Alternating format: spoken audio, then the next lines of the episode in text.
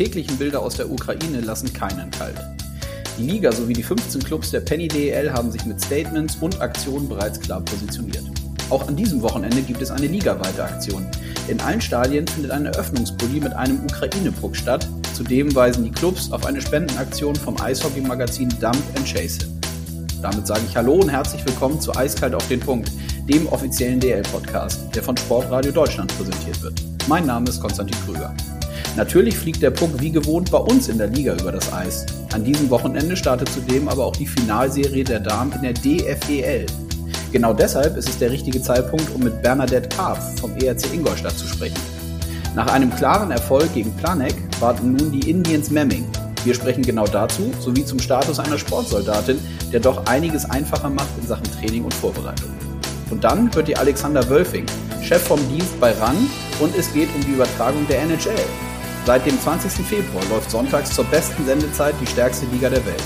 Wölfing erläutert das Sendekonzept und warum es ähnlich aufgebaut ist wie beim sehr erfolgreichen Projekt RAN NFL. Und er sagt, warum redaktionelle Vorläufe nach wie vor eminent wichtig sind.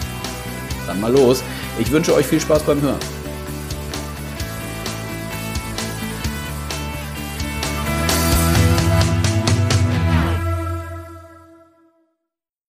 So, der rote Punkt leuchtet hier, das heißt, wir sind auf Aufnahme und ich sage Hallo Bernadette.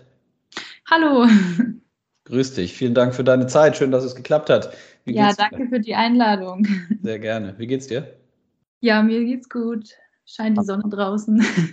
Ja, wir sprechen am Weltfrauentag, heute ist Dienstag, ähm, und wollen über Fraueneishockey sprechen. Du bist mit deiner Mannschaft, mit deinen Teamkolleginnen äh, am Wochenende erfolgreich gewesen. Ihr habt gegen Planek gewonnen und steht jetzt im Finale um die deutsche Meisterschaft. Ähm, das startet jetzt am kommenden Wochenende.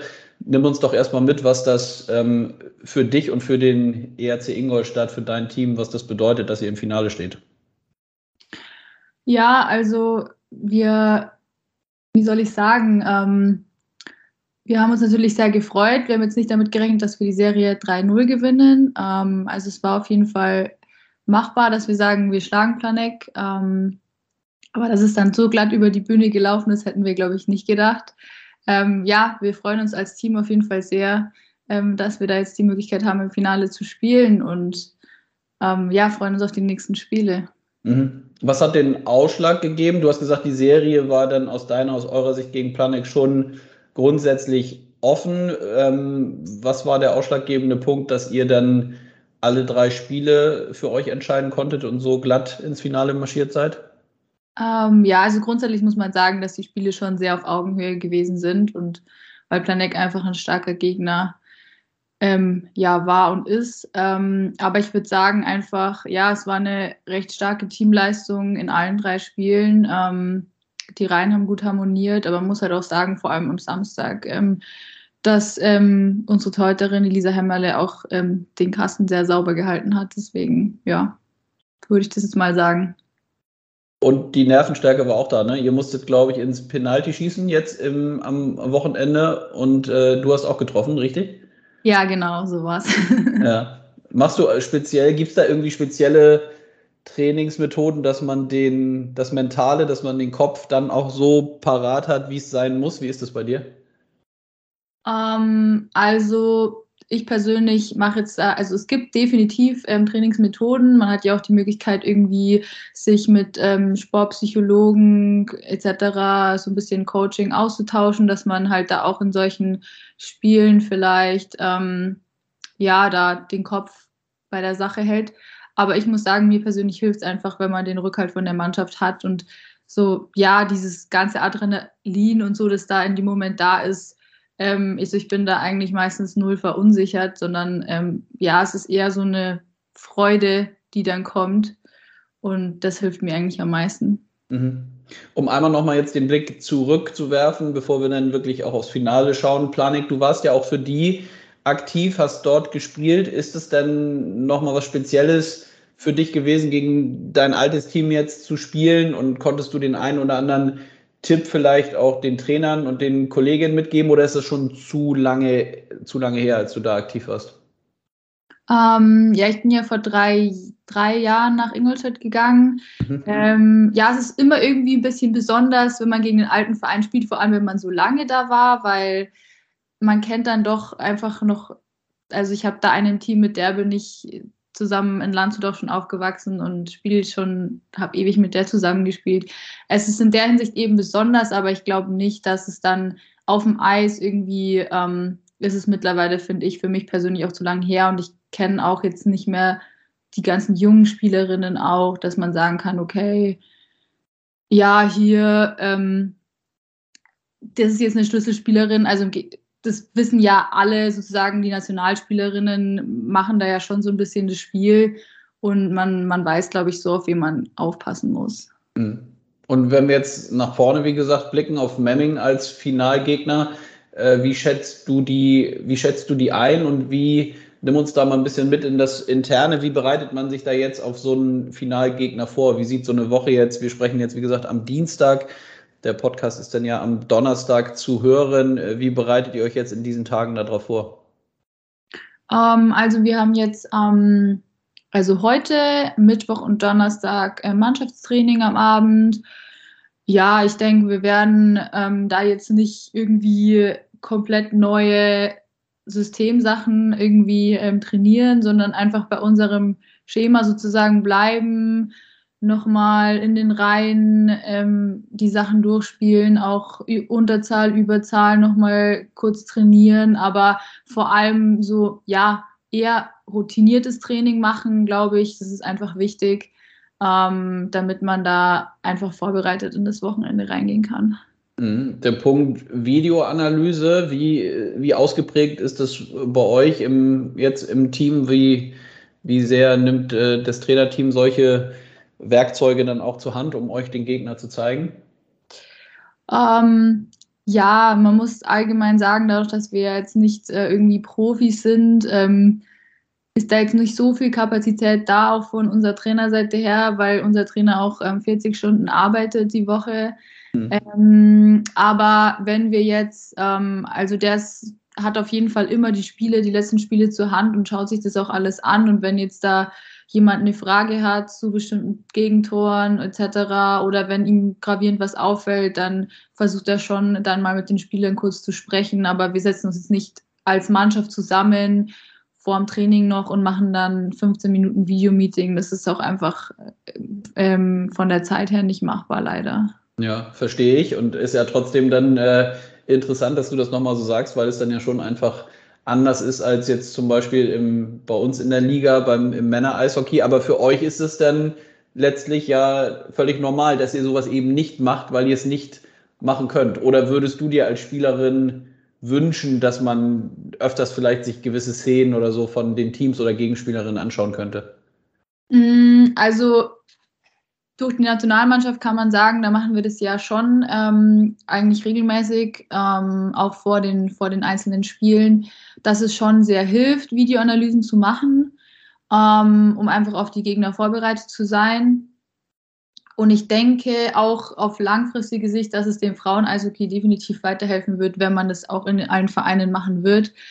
Ähm, aber also ich persönlich als Spieler, man muss dann halt irgendwie auch so ein bisschen Eigeninitiative ergreifen und man kann sich auch selbst persönlich die Spiele, die eigenen Wechsel vielleicht nochmal anschauen von den letzten Spielen und so ein bisschen, ja, sich da selber hinterfragen und dann vielleicht auch selbstständig auf den Trainer zugehen. Also so läuft es halt einfach gerade aktuell. Und ja, das ist, glaube ich, jetzt gerade so ein Mittelweg, den man finden kann. Aber ich glaube, längerfristig ist es auf jeden Fall schon sehr hilfreich. Mhm. Das heißt, du machst das dann auch selber, dass du dir gewisse Szenen dann, wie muss ich mir das vorstellen? Andere gucken abends vielleicht ihre Serie auf Netflix oder so auf der Couch und du guckst dir dann nochmal, die werden ja dann höchstwahrscheinlich aufgenommen oder gestreamt, eure Spiele oder auch von den Gegnern und guckst dir gewisse Sachen dann nochmal selber an. Was war gut, was war nicht so gut? Ja, so ungefähr. Also, ähm, dadurch, dass zum Beispiel bei uns Sport Deutschland TV überträgt, die laden das dann auch immer hoch und da kann man dann auch selber kurz auf das äh, Spiel zugreifen, also unsere Heimspiele zumindest. Und ja, dann versuche ich schon, also man hat ja auch so ein bisschen so Szenen im Kopf, wo man sich so gedacht hat, oder halt eben auch Gegentore oder so, wo man sich so denkt, hm, wenn man da selber auf dem Eis war, okay, schaue ich mir das vielleicht rückblickend nochmal an.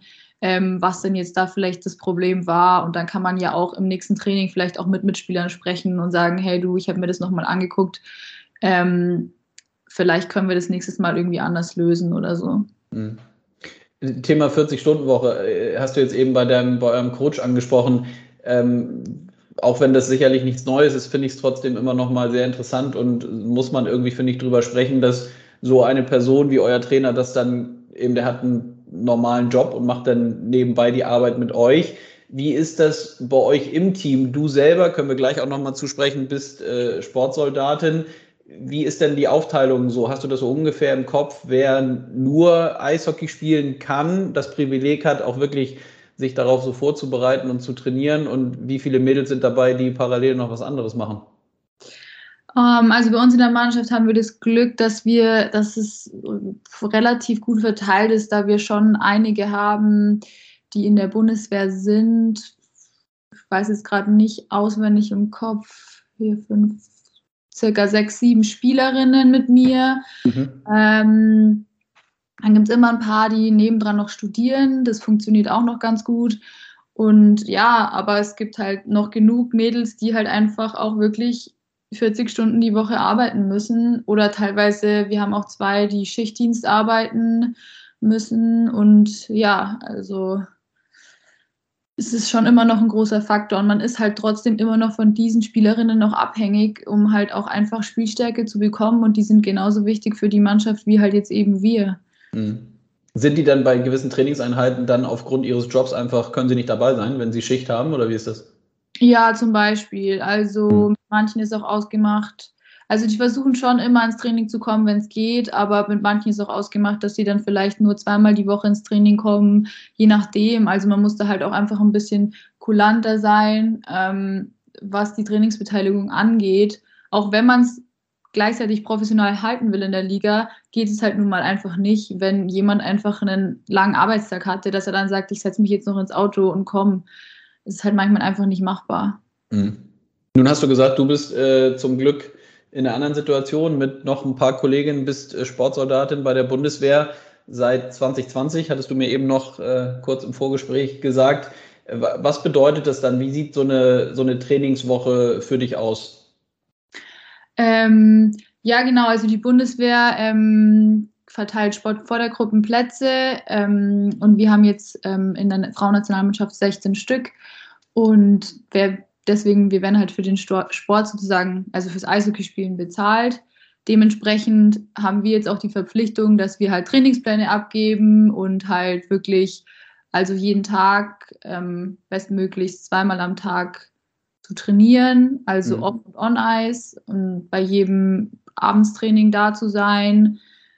Ähm, ja, also das ist so eine klassische Woche, dass man halt zwei Trainingseinheiten am Tag macht. Ähm, also ich persönlich habe während auch vor meiner Zeit als Sportsoldatin immer noch studiert nebendran ähm, und auch gearbeitet. Also das ist ganz normal bei uns.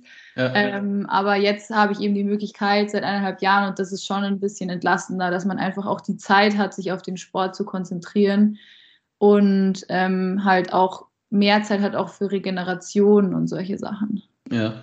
Teilst du dir dann den, deinen Trainingsplan, du sagst im Idealfall zwei Einheiten am Tag, On- und Off-Eis, teilst du dir das selber ein oder hältst du Rücksprache mit eurem Trainerteam, die dann vielleicht nochmal sagen, geh nochmal ein bisschen mehr in die Richtung, schau nochmal, dass du da was machst? Wie ist das? Ähm, also im Winter ist es sowieso so, dass wir uns regelmäßig eigentlich in Füssen treffen, drei Tage, die Soldaten ähm, zum also im Leistungszentrum ähm, für gemeinsames Eistraining, also Zentralisierung nennt sich das. Mhm. Ähm, da sind wir dann eh alle zusammen Montag bis Mittwoch. Ja, und sonst, ähm, was auch das Office anbelangt, ähm, stehen wir da schon ein bisschen in Kontakt eben mit einem Athletiktrainer vom DEB und bekommen da halt ähm, Trainingspläne von denen, ähm, die auf uns angepasst sind. genau. Das heißt dann zum Beispiel Kraftraum äh, oder Athletikgeschichten machst du dann wirklich auch alleine äh, an einem zum Beispiel Vormittag, so ganz normal unter der Woche, oder kannst du die Möglichkeit, dich dann auch mit Kolleginnen irgendwo im Gym oder so zu treffen? Also ich habe jetzt eine bisschen spezielle ähm, Situation, weil ich in Regensburg wohne und deswegen mache ich das alleine. Mhm. Im Sommer treffe ich mich aber manchmal in München ähm, mit ein paar Spielerinnen von der Nationalmannschaft im, im Olympiastützpunkt zum Trainieren zusammen. Ähm, aber ich weiß, dass die Mädels in Ingolstadt, ähm, die schon zusammen tra zum Trainieren gehen und da auch die Möglichkeit haben, dass sie das zusammen machen, was auch ganz cool ist. Ja, auch nochmal Nachfrage, finde ich interessant. Ist das, wie ist das, wenn man das alleine macht? Geht das bei dir ganz gut oder hast du so Tage, wo du denkst, so, wow, jetzt muss ich meinen Schweinehund aber schon besonders überwinden, dass ich jetzt alleine meine Trainingszeit mache? Ähm, also im Winter ist es eigentlich in Ordnung, weil ich dann, also ich kann dann gehen, wann ich will. Ich muss mich nach keinem richten. Das ist immer ganz gut. Ja. Ähm, meistens fällt es mir eigentlich ja leicht, aber im Sommer ist es schon manchmal schwierig so und deswegen mache ich das dann auch, dass ich eben da mal nach München fahre und halt da mit den anderen trainiere und so. Das, das macht schon mehr Spaß dann da, weil man hat ja dann kein Eistraining abends oder so. Und das ist ja im Sommer dann so ein bisschen so, ja, okay, man muss sich dann immer so ein bisschen dran erinnern, warum man das eigentlich macht. Ja. Und ja, da macht dann schon mehr Spaß, wenn man es zusammen macht. Ja, kann ich nachvollziehen. Äh, dann lass uns nochmal auf das Finalwochenende jetzt äh, gucken. Sag doch mal denen, die nicht so tief drin sind. Ähm, das geht jetzt am Wochenende los. Ihr spielt was für eine Serie? Ähm, wir spielen dieses Jahr Best of Five. Mhm. Ähm, ist normalerweise Best of Three, aber durch ähm, die weggefallene Olympia-Quali haben sie es jetzt gestreckt ähm, zu Best of Five. Ich glaube, dass es auch jetzt in, äh, langfristig gesehen, wollen die das, soll es generell eingeführt werden, dass wir das spielen. Mhm. Ähm, genau, wir spielen am Samstag in Memmingen das erste Spiel um 17.15 Uhr, glaube ich. Am Tag drauf in Ingolstadt auch so um die Uhrzeit 17 Uhr. Und das dritte Spiel ist dann wieder in Memmingen. Und ja, dann schauen genau, wir mal. So geht es immer hin und her. Ja. Äh, wie ist das denn als Spielerin Best of Three, Best of Five? Auch bei uns in der Penny DL kennen es ja die Mannschaften jetzt, dass man in Zeiten von Corona mal ein bisschen anders spielen musste, ähm, aufgrund von Terminen etc. Hat man das lieber gerne, dass so eine Serie auch wirklich länger gehen kann? Oder ist das äh, auch okay, wenn man vorher weiß, man muss zweimal gewinnen, weil es nur drei Spiele gibt? Mm, also ich finde es generell, ähm, ist, die Playoffs gibt es bei uns ja noch nicht so lange. Ähm, ich finde es generell eine gute Sache, dass sie überhaupt eingeführt worden, weil man, worden sind, weil man einfach mehr qualitativ gute Spiele hat. Und deswegen würde ich jetzt tendenziell sagen, dass ich Best of Five vielleicht sogar besser finde, weil es irgendwie auch so ein bisschen spannender bleibt ähm, und man einfach die Chance hat, auch mehr Spiele zu machen. Also es ist meine persönliche Meinung, aber mhm. ja, also ich finde es einfach cool, dass wir die Möglichkeit haben, vor allem auch in der Frauenbundesliga Playoffs zu spielen überhaupt. Ja, absolut. Wo steht denn eigentlich im Moment so die DFEL? Was würdest du sagen? Da, gefühlt für mich, aber vielleicht liegt es auch daran, und das ist dann auch gleich eine Kritik in, in, in meine eigene Richtung, tut sich da ein bisschen was jetzt in der Vergangenheit? Vielleicht aber auch, sagst du mir auch, nö, das war eigentlich schon immer so der, der Standard, vielleicht auch äh, kommunikativ und jetzt kriegt man es nur mit, weil man sich selber ein bisschen stärker damit äh, auseinandersetzt. Ich hatte jetzt äh, in den letzten Wochen schon zwei, drei Gespräche zum ähm, Kontext Frauen-Eishockey. Ähm, oder ist es wirklich so, dass da ein bisschen nochmal zusätzlicher Drive reingekommen ist? Wie nimmst du das wahr? Ähm, ja, doch, ich habe schon den Eindruck, ich glaube, das ist auch so ein bisschen losgegangen mit der Olympia-Quali in Füssen, mhm. dass auch Magenta unsere Spiele übertragen hat. Ich glaube, das ist auch sehr gut angekommen, auch bei den Zuschauern. Und also wir haben sowieso total gefreut, dass das ähm, übertragen worden ist. Ähm, und ich habe schon das Gefühl, ja, also ich, klar, ich war früher auch eine jüngere Spielerin und habe das nicht so mitbekommen, aber jetzt rein aus dem Gefühl raus würde ich schon sagen, dass es die mediale Präsenz mehr geworden ist diese Saison und dass da versucht wird, auch jetzt in dem Fall eben jetzt wie sowas, was wir machen in Form von Podcast etc. Ähm, oder dass unsere Kapitänin da ähm, bei Eurosport kommentieren durfte und also solche Sachen, dass, dass wir da doch ein bisschen präsenter in den Medien werden, ja, doch, habe ich schon den Eindruck.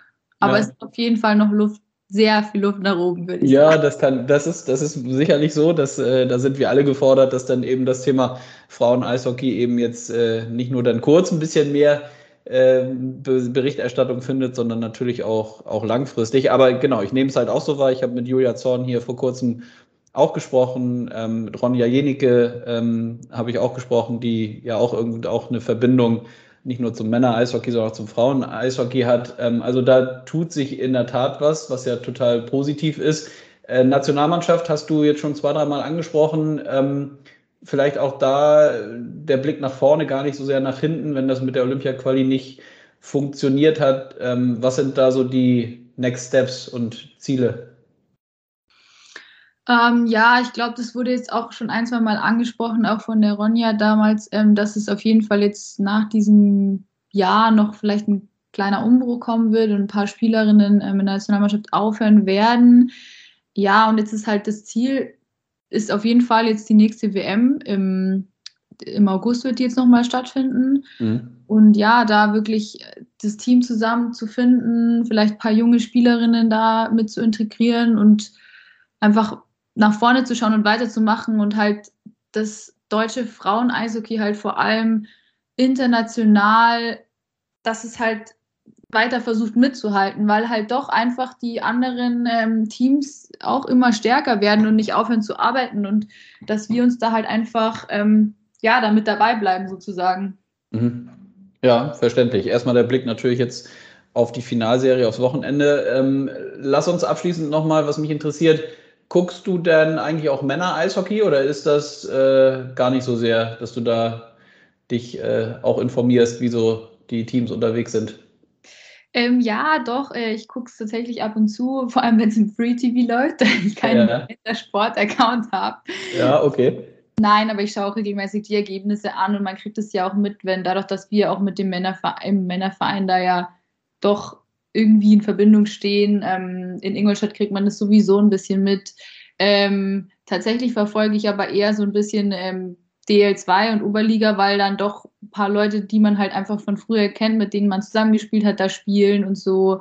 Ähm, ja, das ist immer mal wieder ganz schön, da reinzuschauen, auf jeden Fall. Mhm, interessant. Und andere Sportarten finde ich auch immer interessant, nochmal zu fragen. Gibt es irgendwie äh, Persönlichkeiten, vielleicht auch gerade Sportlerinnen, wo du denkst so, ja, das schaue ich mir gerne an, das ist vielleicht sogar ein Stück weit irgendwie ein Vorbild für mich? Ähm, ja, ich schaue prinzipiell sehr gern ähm, Wintersport an, ähm, weil ich das auch eigentlich in meiner Freizeit gerne mache. Ja. Ähm, ja, so ein direktes Vorbild, also fällt mir jetzt nicht so ein, aber also ich muss sagen, dieses, diese auch Olympischen Spiele habe ich wieder bemerkt, wie sehr mich auch Biathlon fasziniert und wie die da auch, also generell einen Einzelsport ähm, da zu betreiben und da wirklich ähm, ja so alleine durchzuhalten, das finde ich wirklich jedes Mal wieder faszinierend und ähm, ja, bekommt auch meinen größten Respekt irgendwie. Ja, kann ich verstehen. Als Mannschaftssportlerin äh, natürlich was kennst du gar nicht, ne? Kennt ihr ja gar nicht so, wenn man das irgendwie nur für sich alleine macht. Für euch ist es natürlich gelernt, dass es immer nur im Team geht, in Anführungszeichen. Genau, ja.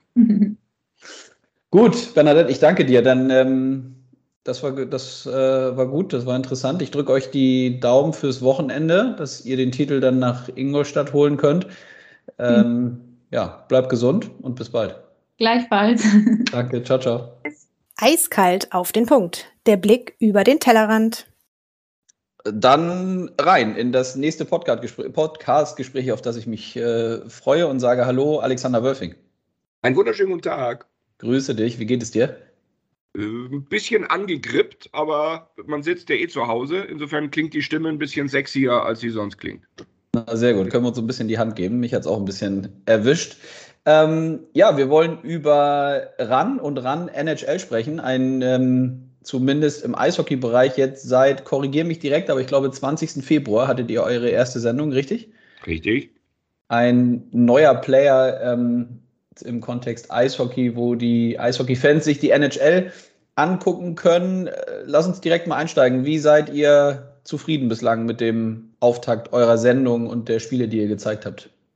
Äh, ich könnte es mir jetzt einfach machen und sagen, sag du es mir. Also, ähm, äh, wie so oft, man, man schwimmt ja immer so ein bisschen im eigenen Saft, sage ich mal. Ähm, wir sind grundsätzlich, ehrlich gesagt, äh, auf jeden Fall sehr zufrieden, weil wir ein für die Art und Weise, wie wir die Sendung machen wollen, äh, ein gutes Gefühl mit den ersten drei Sendungen haben. Also das ist so die Art und Weise, wie wir Sport und wie wir Eishockey präsentieren wollen, in der Hoffnung, dass das dann auch Früchte trägt, der Sportart gut tut und natürlich auch, Gottes Willen, äh, den Quoten gut tut und wir damit ein paar Menschen mehr, und das ist natürlich auch unser Ansatz, äh, ein paar Men Menschen mehr für Eishockey und speziell für NHL-Eishockey ähm, begeistern können. Wir hatten überraschenderweise, ich sage überraschenderweise, weil ihr kennt das auch, Social Media ist ja auch immer sehr, sehr gern negativ. Wir hatten extrem positives Feedback, ob das jetzt daran liegt, dass die Fans froh sind, ähm, Entschuldigung, Free TV und gute Sendezeit. Äh, Hauptsache, es wird gemacht oder dass sie es tatsächlich gut fanden, wie wir es gemacht haben. Ähm, da war alles dabei, aber es war so dieser große, oh Gott, oh Gott, oh Gott, äh, die sollen es besser wieder bleiben lassen, äh, war nicht dabei. Insofern sind wir für den Anfang inhaltlich eigentlich sehr zufrieden, ja. Mhm. Ja, ich kann das durchaus, also zumindest, ich habe jetzt nicht alle drei Sendungen von Anfang bis Ende gesehen, aber Aha. sehr wohl, sehr wohl reingeschaut und das, was du im Social Media Bereich jetzt sagst, kann ich bestätigen. Also da waren viele Leute, die auch in meinen Timelines waren, die sich sehr positiv darüber geäußert haben. Bevor wir auf das Inhaltliche und Redaktionelle so ein bisschen eingehen, was du eben schon kurz angerissen hast, lass uns nochmal bei den Hard Facts bleiben für die Hörerinnen und Hörer, die es noch nicht mitbekommen haben und NHL-Interesse haben. Ihr zeigt am Sonntagabend, am frühen Abend ein Spiel, richtig? Genau, wir zeigen ein, wir zeigen ein frühes Spiel. Das ist im Normalfall das 19 Uhr Spiel deutscher Zeit. Mhm. Das sind ja auch Spiele, die die NHL speziell für den europäischen Markt um diese Uhrzeit platziert. Ähm, samstags ja auch, Gottes Willen, aber unser Recht beschränkt sich auf den Sonntag. Ähm, das passt uns natürlich, weil es natürlich die Verlängerung der, des Sendeplatzes der NFL ist. So ist auch dieser, die, dieser Vertrag äh, quasi gebaut. Sprich, wir haben das Recht für diese Live-Spiele ähm, immer ab dem ersten Sonntag nach dem Super Bowl. Mhm. Insofern, wir werden auch nicht November, Oktober und äh, in der frühen Phase der Saison schon einsteigen, sondern wir wollen quasi den ja, US-Sport-Sendeplatz auf Pro7 Max verlängern. Ähm, und wie es im Fernsehen so ist, da ist das Thema Sehgewohnheit, fester Sendeplatz ein heiliges, äh, damit die äh, Fans es wissen und lernen.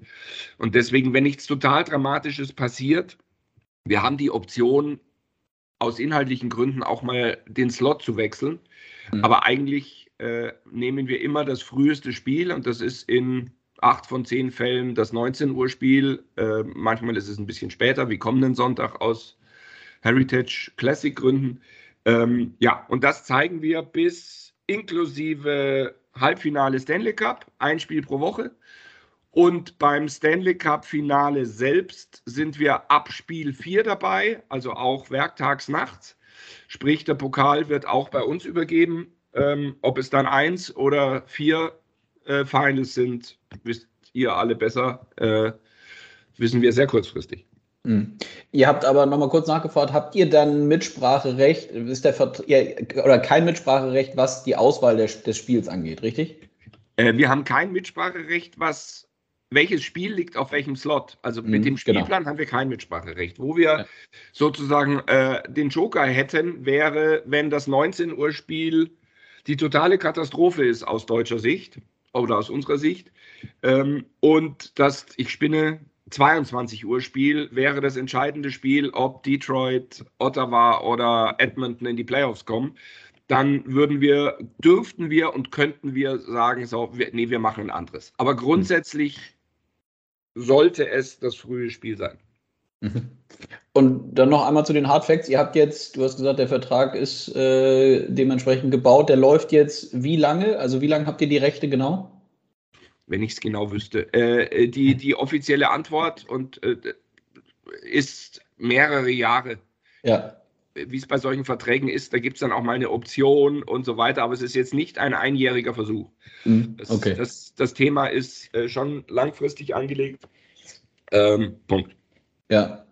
Dann lass uns mal ein bisschen einsteigen. Das finde ich spannend, weil die Art und Weise, wie ihr Sport äh, zeigen wollt und auch zeigt, ähm, ist ja schon, na, ich würde ja schon erfolgreich. Also wird ja von den, äh, von den Zuseherinnen und Zusehern äh, durchaus wertgeschätzt. Ähm, Ihr verfolgt einen ähnlichen Ansatz jetzt bei RAN NHL wie auch zum Beispiel im Football? Also sprich, ihr habt, ähm, glaube ich, eine, eine Dreier-Studio-Situation, waren jetzt oft, oder korrigiere mich, aber ich habe jetzt Basti Schwele und Rick Goldmann eigentlich immer gesehen, wenn ich eingeschaltet habe, plus äh, eine weitere Person, Icke, der dann im Social-Media-Bereich sich quasi tummelt und auch immer mal in der Sendung dann auch äh, Leute mit reinholt oder zumindest in dem Bereich interagiert mit den Fans, ne?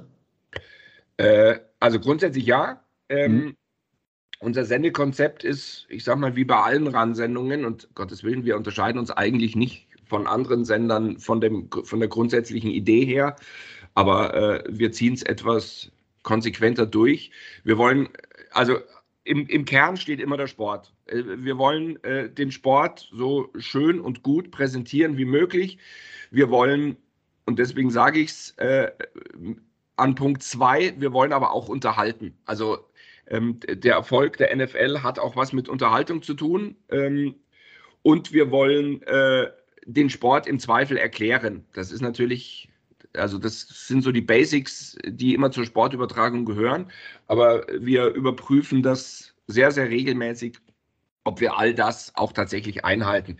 Äh, geht am Ende immer um die Debatte, wie viel setzt man, wenn es nicht der Fußball ist, wie viel setzt man an Wissen, an Regelkunde, an all den Rahmenbedingungen äh, voraus?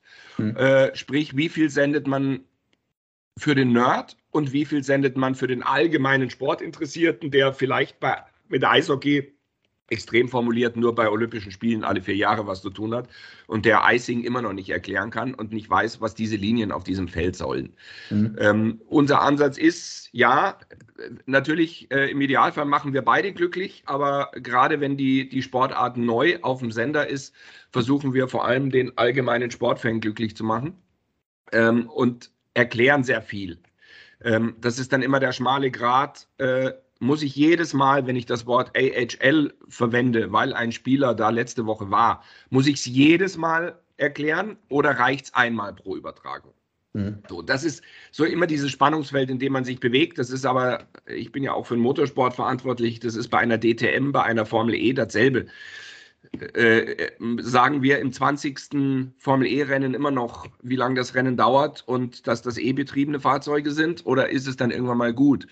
Die Wahrheit liegt in der Mitte. Man muss mit, und sei es doch grafische Einblendungen oder ähnliches, dem, der das erste Mal einschaltet, äh, die wichtigsten Infos mitgeben, ohne den Seriengucker ähm, äh, zu nerven. Mein Lieblingsbeispiel, etwas platt, ist immer beim WM-Finale Fußball Deutschland gegen Brasilien wird der Kommentator für 35 Millionen trotzdem den Satz sagen, Deutschland in weiß von rechts nach links, obwohl es 34 Millionen wissen, aber die eine Million Gelegenheitsgucker, die nur weil es WM-Finale gucken, werden schweigend nicken und sagen, Dankeschön, äh, das hilft mir. Ja. Ähm, so, äh, personell, äh, ja, die, die äh, Übertragungsart ist natürlich im Prinzip extrem an der NFL angelehnt. Äh, ob des Erfolges, aber auch ob des Sinns. Ähm, wir sind im Studio. Wir können natürlich nicht jeden Sonntag, bei welchem Sonntagsspiel es auch immer ist, eine Crew vor Ort haben. Dann wird es echt teuer. Insofern, ähm, wir produzieren im Studio mit den von dir genannten drei Rollen, sage ich jetzt mal, sprich Schwerpunkt Kommentator, Schwerpunkt Experte und Schwerpunkt moderierender Netman. Also die Rolle mhm. des Netman, die hat sich ein bisschen verändert äh, auch dank Icke, aber auch dank des Inhaltes. Sprich, es ist vor vier Jahren war das natürlich tatsächlich eher Tweets vorlesen und jetzt ist es so eine, ich bin der, der Fragen stellt, äh, die den Menschen draußen interessiert, interessieren könnte. Ich bin der, der vielleicht auch ein bisschen durch die Sendung führt, um den Kommentator zu entlasten. Also diese Dreierrollen verschwimmen und ja, die stehen dann auch mal auf, erklären was auf unserer künstlichen Eisfläche und machen ein bisschen ähm, im positiven Sinn Hokuspokus. Das ist ein Check, das ist äh, so funktioniert das mit dem Schlagschuss, dass sich der Schläger vorher biegen muss, damit da eine gewisse Spannung entsteht und und und. Ähm, so, und für all diese Rollen haben wir jeweils mehrere Menschen. Das sind als Kommentator äh, Basti Schwele und Franz Büchner, die sich in dieser Rolle abwechseln. Das sind bei den Experten äh, der schon genannte Rick, ähm, Jochen Hecht und Ende März kommt auch Christian Ehrhoff dazu. Ähm, und auf der Position des moderierenden Netmans sind es äh, Ike Domisch, Max Zielke wie letzten Sonntag und Mike Stiefelhagen wie nächsten Sonntag. So, mhm. und wir, der Sender und wir haben auch eben Wert gelegt, dass wir ein bisschen mehr Sendezeit kriegen als vielleicht bei einer neuen Sportart üblich. Also jetzt nicht irgendwie fünf Minuten vor Spielbeginn rein und den Rest machen wir im Spiel, sondern wir, wir kriegen äh, ja fast 20 Minuten Vorlauf, ähm, wenn wir um 18.45 Uhr anfangen und Bulli war bis jetzt nie vor 19.08 Uhr. Und dann können wir tatsächlich äh, sauber einen Vorlauf machen, der den Namen verdient, sprich Themen erklären, was jetzt die Sportart betrifft, äh, äh, die Situation in der Liga erklären, aber vor allem auch äh, das bevorstehende Spiel erklären. Also was, um was geht es für die zwei Mannschaften und den Menschen draußen ähm, die wichtigsten, ich sage jetzt mal zwei Stars pro Team an, an die Hand geben, auf die man achten muss. Und das sind hoffentlich im Zweifel Namen, die man schon mal gehört hat, die Ovechkins etc. pp. oder im Idealfall die Deutschen. Ähm, damit der Mensch sagt, ah ja, klar, das ist ja der Superstar, von dem habe ich schon mal gehört. Ui, dann kann ich mir den ja heute mal ein bisschen äh, genauer angucken. Mhm. Ähm, in ja. der ersten Drittelpause kümmern wir uns schwerpunktmäßig tatsächlich, wie geht es den deutschen Jungs? Was war da unter der Woche so los? Ähm, in Form von kurzen Newsberichten plus im Idealfall entweder live oder aufgezeichneten äh, Interviews schalten zu den Jungs nach Amerika was sich, was aber meistens sich immer noch ein bisschen schwierig gestaltet. Und in der zweiten Drittelpause öffnen wir tatsächlich, weil gewohnt, unser NFL-Fenster und berichten, was in der Woche, wenn keine Spiele sind, äh, denn alles so passiert. Und sei es Meisterfeiern, sei es äh, heute Nacht äh, Quarterback-Trades und was es alles gibt, äh, dann ist der US-Sport-Fan an dem Abend rundum versorgt. Verstehe. Spannende, spannende Insights. Sag mir kurz, du hast eben gesagt, ihr überprüft das regelmäßig. Ist das so zu verstehen, dass ihr, ich nehme an, natürlich euch intern regelmäßig abstimmt und durchaus auch Feedbackrunden macht, was hat nicht so gut funktioniert, was war gut? Und geht ihr, und wenn ja, wann bei so einem Thema, geht ihr auch nochmal in äh, eine Art Marktforschung oder sowas oder befragt ihr nochmal Leute oder macht ihr das eher mal bei euch in-house? Ähm, alles, aber eins nach dem anderen. Also ja. jetzt sind wir tatsächlich schwer, deswegen sagte ich vorhin im eigenen Saft, äh, jetzt sind wir schwer in der Phase In-house, weil das Schöne ist natürlich so eine Redaktion insgesamt bei RAN, die dann aus 40 Leuten besteht. Da sind auch wirklich so, ich sage jetzt mal 20 Menschen dabei, die genau in das Profil passen. Sport interessiert, aber vom Eishockey nicht wahnsinnig viel Ahnung. So, mhm. und wenn die so eine Sendung gucken, äh, ist es dann immer wieder tatsächlich spannend, obwohl es in Anführungsstrichen Fernsehprofis sind, äh, was für Fragen kommen. Und dann weiß die, die Fachtruppe, ähm, okay, wir müssen da noch ein bisschen mehr den Fokus legen. Ja, wir dürfen nicht nur Red Wings sagen, sondern wir müssen jedes Mal die Detroit Red Wings sagen. Hm. Und wir müssen das Thema, welches Trikotfarbe und so weiter, öfter sagen, weil Menschen sagen, du, ich habe da reingesetzt, ich, ich wusste nicht, wer wer ist. Obwohl man jetzt sagen könnte, mein Gott, äh, die Grafik ist ja in den entsprechenden Farben hinterlegt, aber das ist der Menschheit alles ein bisschen zu schwierig. Mhm.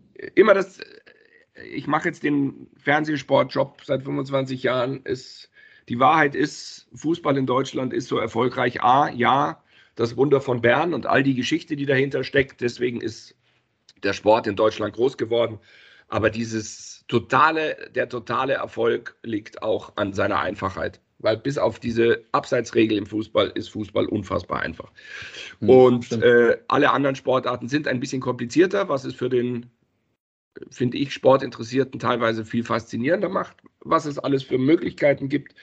Aber Deswegen muss man viel erklären. Aber um zu deiner Frage zurückzukommen, äh, noch bewegen wir uns im eigenen Saft. Äh, was machen wir gut, was machen wir schlecht? Wir, wir, äh, ich kündige vorher an, äh, dass wir Kritiker für die Redaktionssitzungen ähm, einteilen, damit wirklich einer drei Stunden mit dem Bleistift da sitzt und das in der Redaktionskonferenz, die wöchentlich stattfindet, dann auch vorträgt, worüber wir dann diskutieren können.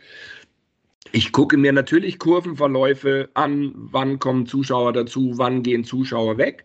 Mhm. Und äh, ich bin mir sicher, nach der ersten Saison wird es auch von uns, von der Marktforschung des Konzerns, dann eine Analyse geben, bei welchen Zielgruppen kommen wir gut an, bei welchen nicht. Erste Erkenntnisse hat man natürlich. Also ich sage jetzt mal, was weiß ich, die Sendung hat 1% Marktanteil in der Zielgruppe. Die Zielgruppe sind die Erwachsenen 14 bis 49. Ähm, letzten Sonntag hatten wir bei den Männern 14 bis 39, also jüngeren Männern, hatten wir fast 3%. Also dieses Grundprinzip, wir wollen auf den, der auch Football guckt, nämlich etwas jüngere Männer, äh, da sind wir auf dem Weg. Mhm. Ja, spannend. Wie, wie wichtig ist denn dieser, was ich auch noch interessant finde, und da hast du mit deiner Erfahrung sicherlich auch eine Meinung zu, wie wichtig ist Vorlauf, hast du eben angesprochen, redaktionell für so ein Sendekonzept? Ich frage deshalb, weil ja auch der ein oder andere sagt, ja, gerade die Jüngeren, die schalten eigentlich dann nicht viel früher ein, sondern die schalten dann ein, wenn das Ding losgeht. Wie siehst du das? Äh, also für mich ist es grundsätzlich unabdingbar. unabdingbar. Man kann natürlich über die Längen reden, mhm. aber äh, eine grundsätzliche Hinführung mit den Punkten, die ich vorhin genannt habe, also Erklärung der Sportart, erkl genauere Erklärung, warum ist dieses Spiel, das da jetzt kommt, interessant und auf was muss ich achten. Ähm, weil nur zu sagen, es ist einfach das Spiel der Woche und irre verrückt, was gleich passiert, glaubt es uns einfach. Äh, da hat der Mensch zu viel Promotion und zu viel Teasing Tag für Tag, als dass er, ja, ja, ist schon klar, alles ist super.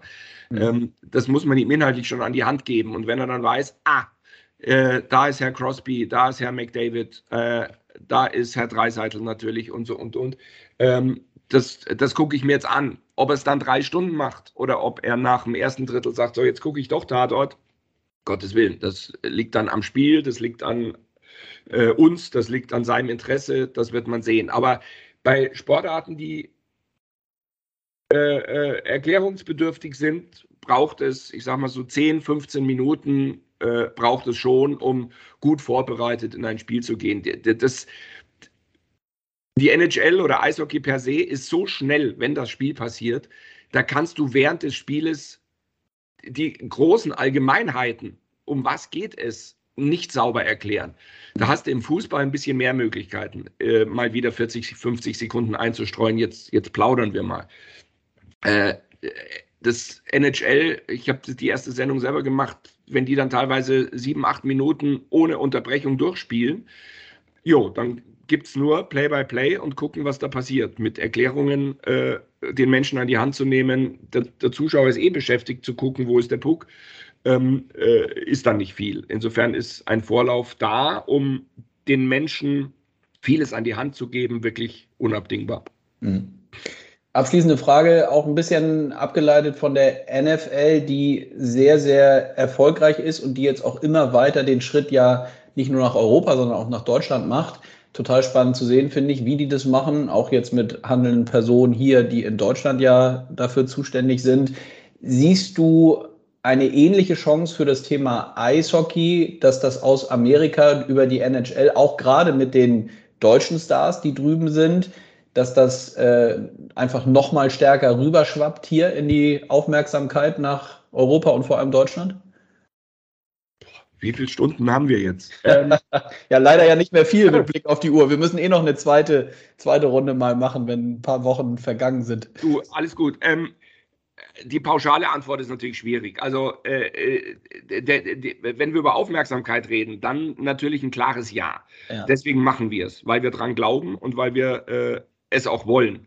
Ähm, insofern, das mit den deutschen Stars, mit jetzt einem Free-TV-Sendeplatz, der nicht nachts um drei ist, ähm, etc., dass wir mehr Menschen für die NHL begeistern können wollen. Äh, das ist das Ziel. Das ist das Ziel der NHL, das ist unser Ziel, das ist, das, ich sag mal, das das Business dahinter. Äh, ja, klar. Ähm, dass es dann Folgen haben kann, wie äh, siehe im, im Herbst werden, wird ein Testspiel in Deutschland stattfinden. Vielleicht gibt es auch wieder mal ein Ligaspiel. Äh, ja, ähm, dennoch, nur weil ein Buchstabe anders ist, ist, ist natürlich das, Grundsystem dieser Ligen anders. Also ähm, machen wir uns nichts vor, sowohl bei der NHL als auch bei der NBA, nicht jedes Vorrundenspiel hat diese Bedeutung, die ein NFL-Spiel hat. Ein NFL-Spiel findet einmal die Woche statt die haben nur acht Heimspiele pro Saison, die haben nur 17 Spiele. Im, da ist jedes Spiel essentiell für das Erreichen der Playoffs. Das ist in der NHL und in der NBA nicht so. Und so sehen manchmal ja auch Spiele im Dezember aus. Mhm. Ähm, insofern, äh, äh so dieses automatisch zu sagen, wir übertragen jetzt die NHL, also sind wir in einem Jahr auf NFL-Quoten, äh, das wird so nicht sein. Plus, Eishockey ist ein weltweiter Sport. Äh, es gibt hervorragende Ligen, es gibt hervorragende Weltmeist äh, Weltmeisterschaften, es gibt Eishockey in unterschiedliche Variante schon etabliert mit jeweiligen, ich sage jetzt mal Home-Ligen. Das ist im Football anders. Ja, es gibt eine GFL, aber das ist nicht vergleichbar mit NHL, DEL. Ähm, also sind die Geschichten schon andere. Es gibt in Deutschland so viele Eishockey-Fans grundsätzlich für Köln, Mannheim, brauche ich euch nicht erklären. Ähm, das gibt es im Football hier nicht. Da war man schon immer irgendwie, war immer der komplette Blick auf die NFL.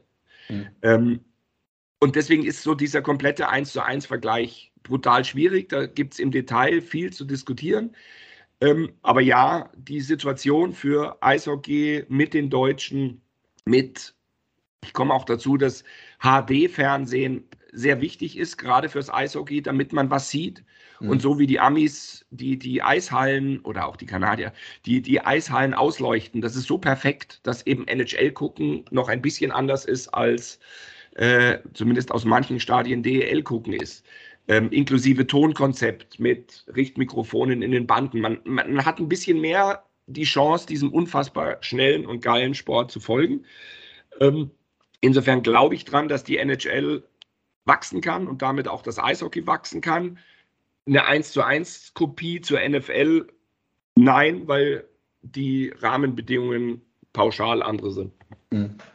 Ja, super spannend. Alex, ich danke dir. In der Tat mit Blick auf die Uhr, wir, du hast jetzt einen Anschlusstermin, äh, das weiß ich. Ich danke dir, dass, dass wir sprechen konnten und ähm, wie gesagt, die Folgeeinladung kommt. Ich äh, finde das spannend, wie sich das bei euch entwickelt und dann können wir ja so vielleicht nach der ersten Saison oder so nochmal sprechen und ein kleines erstes Fazit ziehen. Also vielen Dank, bleib gesund. Immer, vielen Dank äh, für die Zeit und natürlich immer gerne, weil man plaudert ja gern drüber.